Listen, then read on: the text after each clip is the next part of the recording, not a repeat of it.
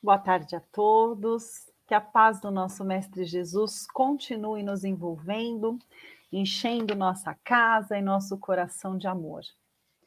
Vamos, antes de iniciar a leitura do, do Evangelho, o estudo do Evangelho dessa tarde, eu tenho três recados bem importantes para trazer para vocês.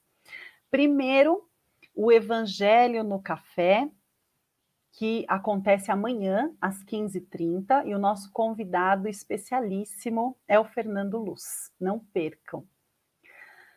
Uh, também quero falar com vocês a respeito do canal do Pergunte ao Evangelho. Pergunte ao espaço do Evangelho. Aqui no nosso canal, nós temos um espaço para vocês trazerem as suas dúvidas e as suas perguntas.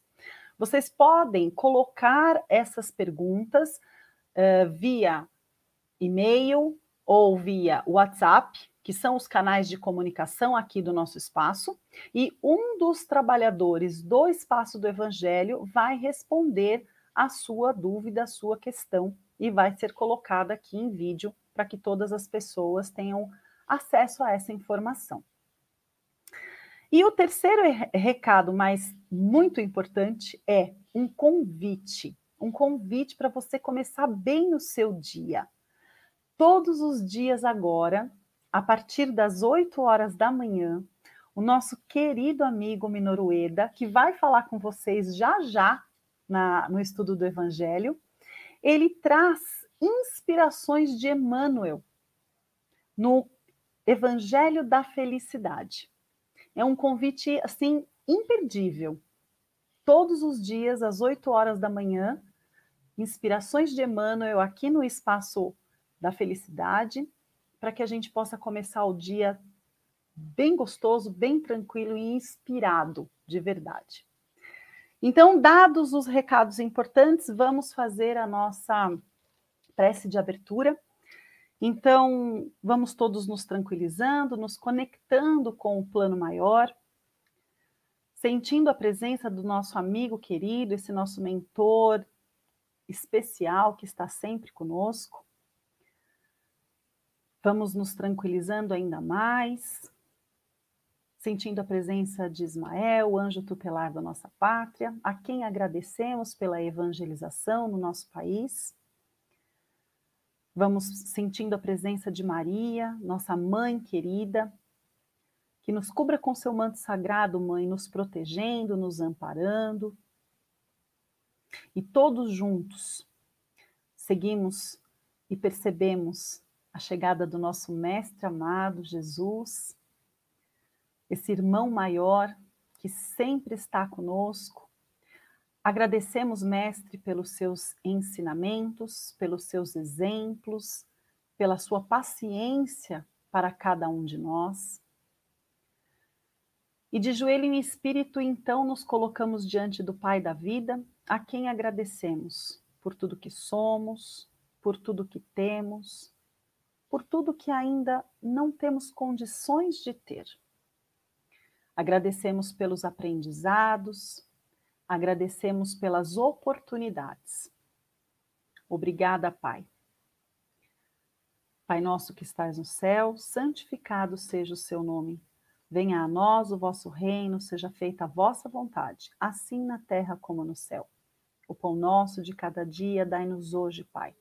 Perdoa as nossas dívidas, assim como perdoamos aos nossos devedores e não nos deixes cair em tentação. Livra-nos de todo o mal. Que assim seja, graças a Deus. Vamos receber nosso querido amigo Eda para o estudo dessa tarde. Obrigado, Dani. Saudações, amigos e amigas do canal Espaço do Evangelho. Tempo de confiança. Tempo de confiança é um tema que Emmanuel trabalha, escreveu, uh, no livro Caminho, Verdade e Vida, no capítulo 40, baseando na passagem de Lucas, capítulo 8, versículo 25. Disse-lhes, porém, onde está a vossa fé? É aquele momento que os apóstolos estavam em um barco juntamente com Jesus no mar da Galileia, tem uma tempestade, Jesus está descansando, e a tempestade estabelecer então no local uma perturbação de ânimo dos discípulos até os discípulos mais fortes, desorientados ante a fúria dos elementos, ocorre-se a Jesus, socorre, né? Eles vão lá pedir socorro para Jesus em altos brandos. Escreve Emmanuel. Atende-os o mestre, mas pergunta depois: onde está a vossa fé? O quadro surge ponderações de vastos, mas vastos, vastos alcance. A interrogação de Jesus indica claramente, e atenção, que Emmanuel já vai dando algumas orientações. A necessidade da manutenção da confiança quando tudo parece obscuro e perdido. Algo a ver com o nosso cotidiano hoje, século 21, ano 2021? Ah, então escreve Emmanuel, observando cada vez mais a oportunidade de nós exercitarmos a fé num tempo próprio, nesse tempo de desafio. E Emmanuel, quando ele faz a sua reflexão nessa obra, é, que o tema é tempo de confiança, ele já, já dá uma orientação bacana que é necessário a gente observar qual a colheita que nós estamos fazendo. Mas colheita onde? Né?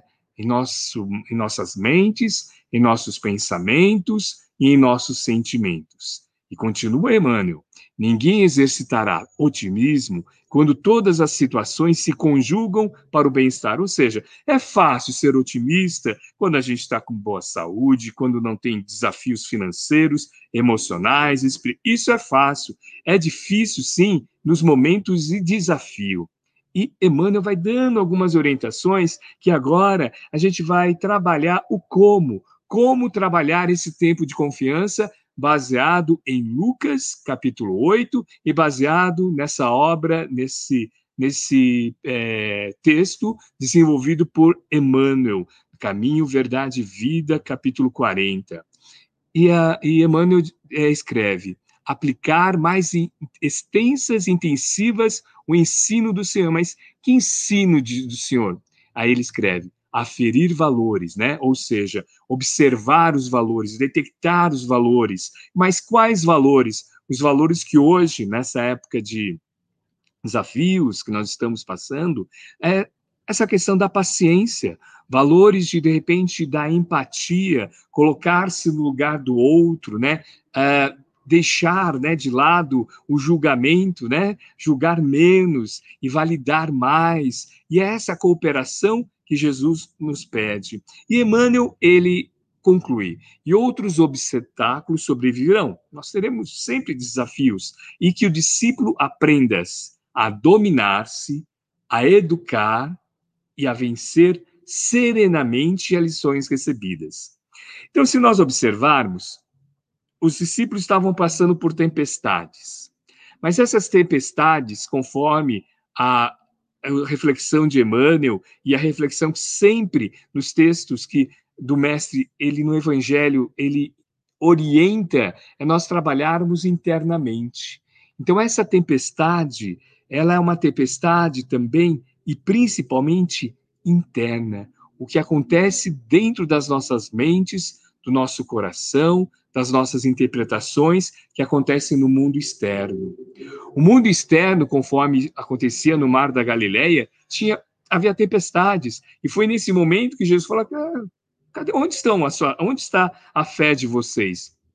Então Emmanuel destaca a necessidade de nós cuidarmos dessa tempestade interna, dessa tempestade interna e, e aprender a dominar e a educar e a vencer, influenciadas assim, então, por esse ambiente de desafios. E como que a gente pode desenvolver esse tempo de confiança, né? Como? Então, Emmanuel já nos orienta: otimismo e serenidade. Nós vamos trabalhar com esses dois valores, otimismo e serenidade. Otimismo é esperança, fé, né? E a serenidade. Então, alguns comos, né? Como que a gente pode exercitar o tempo de confiança, a questão do otimismo. Então, considere, de repente, um desafio. Né? Um desafio ou uma dificuldade que você ou uma outra pessoa esteja passando. E lembre bem né, que você está passando, não é que você tem esse desafio, não é que você tem esse. Eu não gosto muito da palavra problema, né? Mesmo porque tem dificuldade de, de falar problema, né? Então, é esse desafio. Mas você não tem esse desafio. Atenção, você passa, a gente passa por esse desafio. Se passa, né, a gente a gente não declara no imposto de renda um desafio, um problema, uma dor. Então, a gente não tem, a gente está passando. Então, se a gente está passando por um, por um desafio, é, escreva, escreva, é, escreva dois pensamentos otimistas e realistas que tragam confiança. Então, de repente, eu estou lá pensando num desafio e tal. Opa, pega um papel ou digita, né? Escreve dois pensamentos otimistas ou realistas. Pode ser uma frase, uma frase positiva, pode ser uma passagem do Evangelho, uma lembrança boa que você teve algum tempo atrás. Esse é um exercício que um psicanalista chamado Viktor Frankl foi pre... vivenciou todos os desafios da Segunda Guerra Mundial, os campos de concentração. Essa atividade ele desenvolvia juntamente com os outros prisioneiros para no final da noite, né, na noite, logo depois de ter trabalhado muito, fome, frio, tudo isso, ele conversava com as pessoas e falava assim: "Você lembra como foi a sua infância? Como que era alguns anos atrás?". Então esses pensamentos, essa energia boa, esse combustível emocional, ele interrompe as famosas ruminações mentais, né? E essas conversas, a gente chama na, na psicologia positiva, a gente chama isso de diálogo, é, conversas ruidosas. São conversas ruidosas para a gente. Então, uma maneira de interromper é você escrever. E quando você escreve, você começa a lembrar tal. Uma outra dica, uma outra dica que a gente tem aqui no espaço do Evangelho. É, a gente tem aqui no espaço aqui do Evangelho. Assista um filme que promova uma mensagem de esperança e pense, né, como essa mensagem pode ser aplicada à sua vida. Então, aqui no Espaço do Evangelho, a gente tem os comentários, tem algumas dicas bacanas de alguns filmes. Por exemplo, O Milagre da Cela 7, O Segredo, Ouse Sonhar, a história de um personagem que está lá numa família e tudo isso. Mas não vou contar, né? E O Vendedor de Sonhos, por exemplo. São filmes que permite que a gente mude o nosso foco, né? Permite que a gente vire, né? A gente começa a virar o nosso controle remoto para, né? Controle remoto mental para observar coisas mais positivas, vivenciar. Isso não é viver fora da realidade. Isso é permitir que você, dentro de uma contabilidade emocional, também há, considere os créditos de otimismo, os créditos de ter olhos de ver, né, olhos de enxergar, né?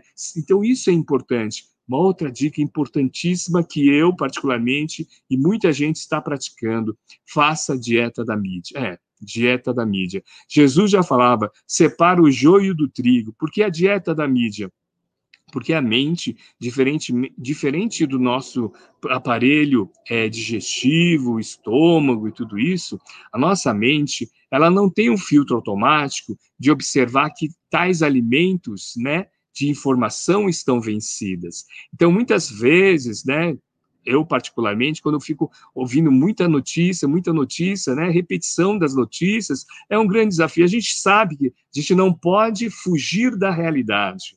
Fugir da realidade é uma coisa, outra, manter-se atualizado é outra coisa. Agora, ter overdose de informação, de desafio, é uma maneira de, de repente, a gente ficar ruminando essas informações. Então, é separar o joio do trigo, realizar a dieta da mídia. E é hoje, né? Hoje nós temos aí uh, as redes, as redes sociais, o YouTube, que a gente consegue selecionar boas entrevistas, boas palestras, né? Não apenas as palestras de grandes expositores espíritas, mas também conhecer também outras doutrinas religiosas, o que a outra, né? Ou então entrevistas de pessoas que têm uma visão mas é, realista e positiva, né? sem a, a, muito julgar o outro, avaliar o outro, e se invalidar, ou ouvir música, né? que a gente tem aí um, um, um, aspecto muito importante. Então, quando a gente gera essas atitudes, a gente vai é, trabalhando, né, exercitando o que Paulo, na primeira carta aos Coríntios, capítulo 3, versículo 15, já nos alertava, que era a questão da educação, educar a mente. Né? Paulo de tarde escreveu: Não sabeis que sois templos de Deus e que o Espírito de Deus habita em vós. A gente, às vezes, a gente esquece, porque nesse templo de Deus, né, a gente fica colocando informações que não são adequadas, aí depois começa a reclamar, nossa, aqui tá pesado, aqui tá doendo, por quê? Porque coloca informação inadequada, alimento mental inadequado, né? Não a gente, tá, pessoal que está aqui, mas as outras pessoas fazem isso, então a gente tem que falar para a gente, de repente, ajudar, porque a autoconfiança, então, o tempo de confiança inicia também com essa autoconfiança, educando a nossa mente, né, para que a luz divina, né, se destaque na treva humana. Essa essa reflexão de Emmanuel, essa frase de Emmanuel eu acho fantástico, né? A gente precisa educar a nossa mente para que a luz possa adentrar, senão a gente fica sempre em trevas, fica criticando. Pode ver, pessoas que ficam só lendo ou vendo informações de desafio começam a falar, né? Hoje nós estávamos preparando, né? A Dani falou: olha, a boca fala, né? O que está cheio o coração. Então, a gente tem que educar nossa mente, né? Então, é, isso é muito importante. Essa obra, né? Esse pensamento de Emmanuel está no título Educa, né? Educa, que é da Fonte Viva, no capítulo 30, que é muito legal, que ele faz a seguinte reflexão: é apenas o cérebro cultivado pode é, produzir iluminadas formas de pensamento. Não é isso. Às vezes eu encontro algumas pessoas e falo, nossa, essa pessoa tem um, nossa, que pensamento, nossa, que cabeça, tal, tal. É que cultiva esse pensamento. O contrário é verdadeiro, né? Sabe aquela pessoa que dá até urticária quando chega da gente? Então isso é importante. James Allen, que é um filósofo viveu lá no século, lá Ó, lá no início do século XX, né? Antigamente a gente fala, ah, lá no século, não não, lá no início do século XX, né? Ele era um filósofo, escritor, ele escreveu um, uma frase assim muito é, objetiva: os bons pensamentos produzem bons frutos, os maus pensamentos produzem maus frutos, e o homem é seu próprio jardineiro. Então, segundo tópico que nessa passagem, tempo de confiança, Emmanuel trabalha, nos indica serenidade, né? Como que a gente pode desenvolver esse autocontrole, né? Então vamos lá. Da próxima vez que você sentir-se irritado ou nervosa, tudo isso, né? Respire, né? Respire, respire, né?